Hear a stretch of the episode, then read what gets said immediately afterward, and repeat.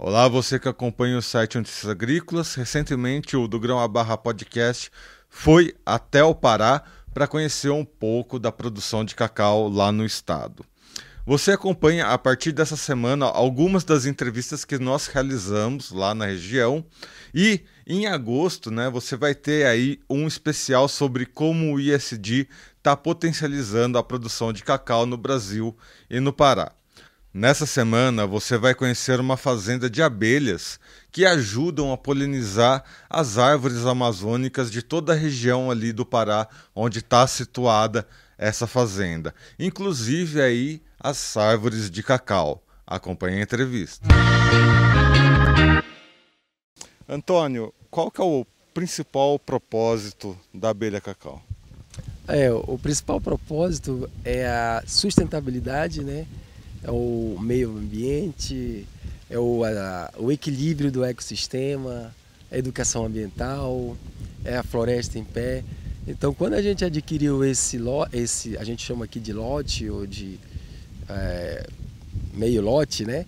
A gente tinha esse propósito, né? De é, eu como profissional da área de saúde, a gente também queria agregar, né?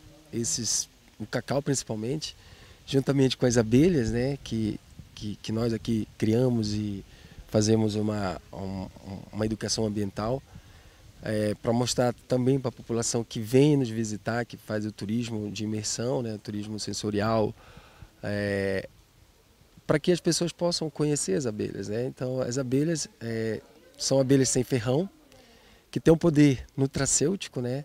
É, medicinal muito grande.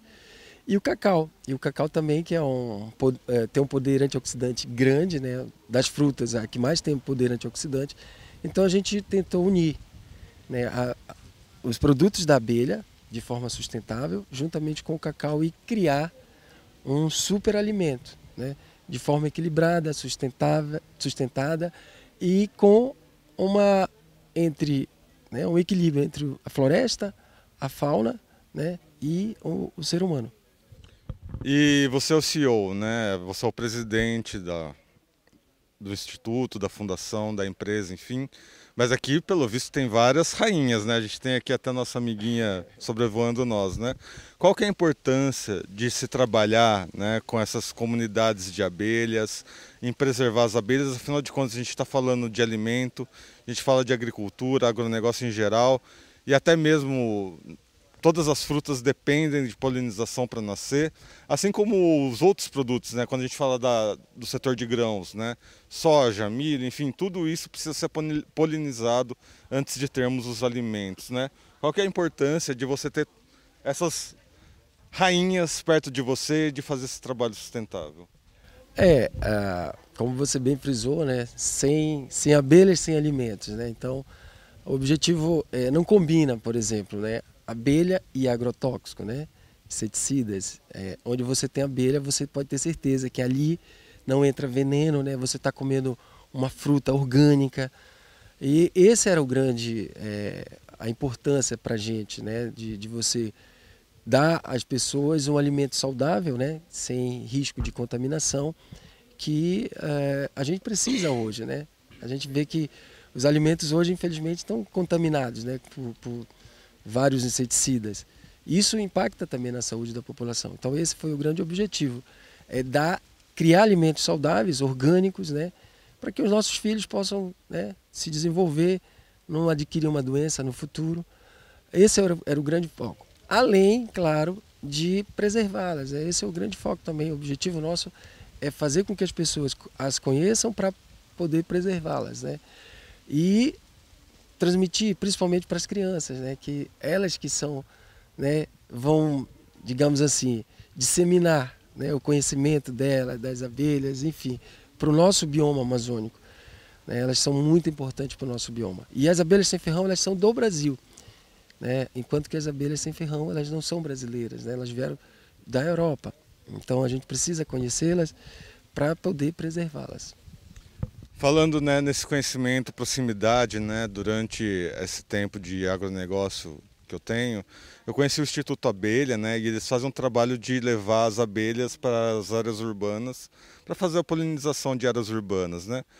tentei né, fazer a criação das abelhas, mas eu vi é, duas Uh, coisas tão únicas das abelhas. Primeiro, que elas são tanto quanto tímidas na área urbana. Aqui não, elas estão aparecendo bastante.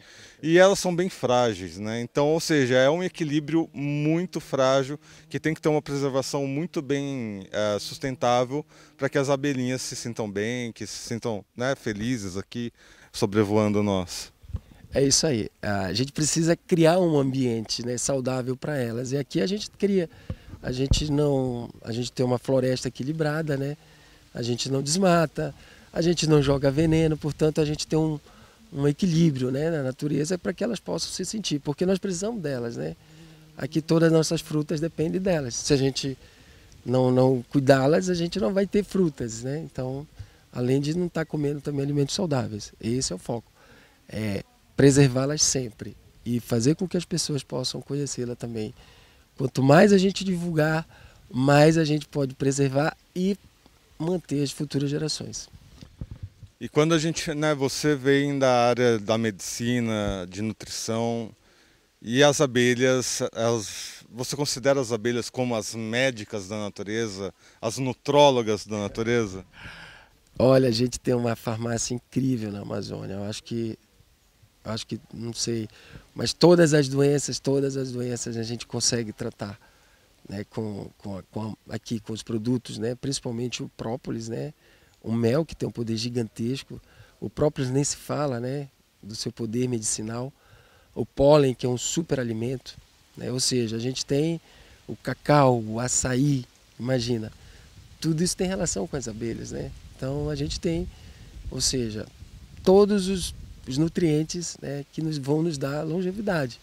Então a gente precisa, eu acho que nossos alimentos estão sendo subutilizados, né, principalmente quem mora aqui na Amazônia. Então é, é, o objetivo é justamente divulgar, fazer com que as pessoas né, conheçam essas informações e comecem a ter uma alimentação né, é, equilibrada, sustentável, orgânica, enfim, e valorizar o agricultor que preserva, né, que, que tem trabalho de educação ambiental, enfim, que tem um produto orgânico. Então, esse é o foco.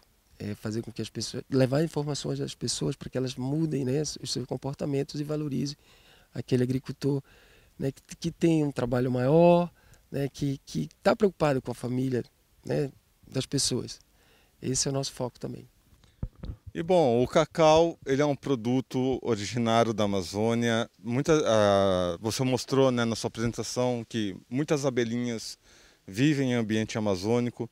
Quando você tem dois produtos, né, aliás, um produto extremamente nacional, né, e os insetos também, que são da nossa, do nosso país, a relação entre esses dois é melhor do que, por exemplo, quando a gente fala de uh, plantas exóticas, como a própria soja, né, e outras plantas exóticas que a gente trouxe e produz aqui no país. É, e como que é a produção de cacau quando você tem as abelhas, até mesmo tendo um foco aí na produção de derivados de cacau, como chocolate principalmente?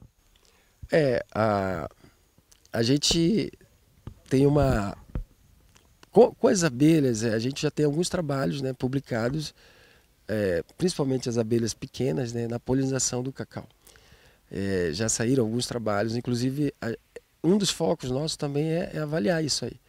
Né? Esse equilíbrio da natureza, essas abelhas pequenas que a gente vai conhecer também, e aqui o que a gente tem observado que a produção tem aumentado ao longo dos anos. Né? Então, de fato, tem relação, principalmente as abelhas menores que um centímetro, né? a gente tem abelha de 6 milímetros, que consegue visitar a flor, né? a flor do cacau é uma flor muito delicada, ela só dura 48 horas. Se não polinizar, ela cai, né? E eh, com o ambiente favorável, né, a gente tem percebido que a nossa produção ela tem, tem aumentado ano após ano, né? Então, isso também é um, é um agregado né, para o agricultor né, ter essas abelhas, porque também aumenta a produção dele, né? E não só isso, né? Você tem, por exemplo, o própolis, que, é um... Você pode extrair o própolis, que é um super... Imagina as nossas abelhas da Amazônia, que podem visitar vários, né, várias árvores nobres, jatobá, cumaru, é, copaíba, enfim, todas as árvores medicinais e você extrair um blend de, de, de própolis ali extremamente medicinal. Então, quem tem abelhas, quem preserva as abelhas, tem uma riqueza. E aqui a gente é muito grato né, por conhecer, ter conhecido as abelhas e ter hoje é, algumas abelhas aqui. E a gente está cada vez mais replicando para que a gente também divulgue isso aí, faça com que as pessoas também possam ter e aumentar né, a, a, a produção, é, também fazer a mesma divulgação que a gente está fazendo, enfim, fazer com que isso replique cada vez mais. E só para a gente finalizar nossa entrevista, né, a gente vê que o mercado do consumidor, né, a gente está nesse ambiente né, de chocolate artesanal, bean to bar, enfim, todo esse movimento visando né, o mercado consumidor que busca esses alimentos mais saudáveis, esses superalimentos e tudo mais. E aí a gente vem nessa área de produção, né, onde tem as abelhas integradas e tudo mais, também né, tem uma visão uh, do mercado consumidor que exige né, que a agricultura e o agronegócio se tornem cada vez mais sustentáveis. Você vê um agronegócio, né, uma agricultura do futuro, ou até mesmo produtos, né, uh, esses alimentos uh, com valor agregado, você vê futuro para esses setores sem ter essas nossas amiguinhas aqui por perto? É, eu acho que não. sem elas, sem dúvida nenhuma. É porque não combina, abelhas não combina com desequilíbrio, não combina com inseticidas, né? A abelha combina com floresta, né? Floresta em pé. Então, eu acredito que eu, as pessoas estão entendendo mais. Quem vem aqui fica apaixonado por elas, né? E vê que elas não machucam, não machucam ninguém. Você vê que elas estão passeando aqui, a gente está conversando. E assim, a gente só tem a agradecer primeiro pra, por conhecê-las, né? E poder também tê-las aqui conosco. É, a gente aprende muito todos os dias com elas. Elas só vivem 45 dias, produzem uma colher de chá de mel, visitam 50 flores e a gente só só agradece a Deus pela oportunidade de estar aqui replicando nesse conhecimento, divulgando, levando a educação ambiental. E é isso, a gente é muito grato. Eu acho assim que se todos pudessem né, criar as abelhas ou protegê-las numa floresta, o mundo sem dúvida nenhuma seria, seria muito diferente. E a gente teria muito mais alimentos saudáveis disponível para nossas gerações, né? nossos filhos e as gerações futuras. E é isso que a gente está fazendo. Todos nós estamos fazendo a nossa parte. As abelhas fazem a parte dela e nós temos, precisamos fazer a nossa parte também. Muito bem, lembrando também que em agosto teremos um especial sobre como o ISD, um tripé que engloba aí melhorias sociais, ambientais e econômicas, está trazendo mais produtividade para o cacau brasileiro e retomando aí, né, a, a, o potencial que o Brasil tem em retornar à primeira posição na produção global de cacau. Atualmente estamos na sétima posição, mas nós temos esse potencial de voltar a ser o maior produtor de cacau no Brasil, com sustentabilidade, com maior rentabilidade para o produtor de cacau e também trazendo melhorias sociais para toda a cadeia do cacau.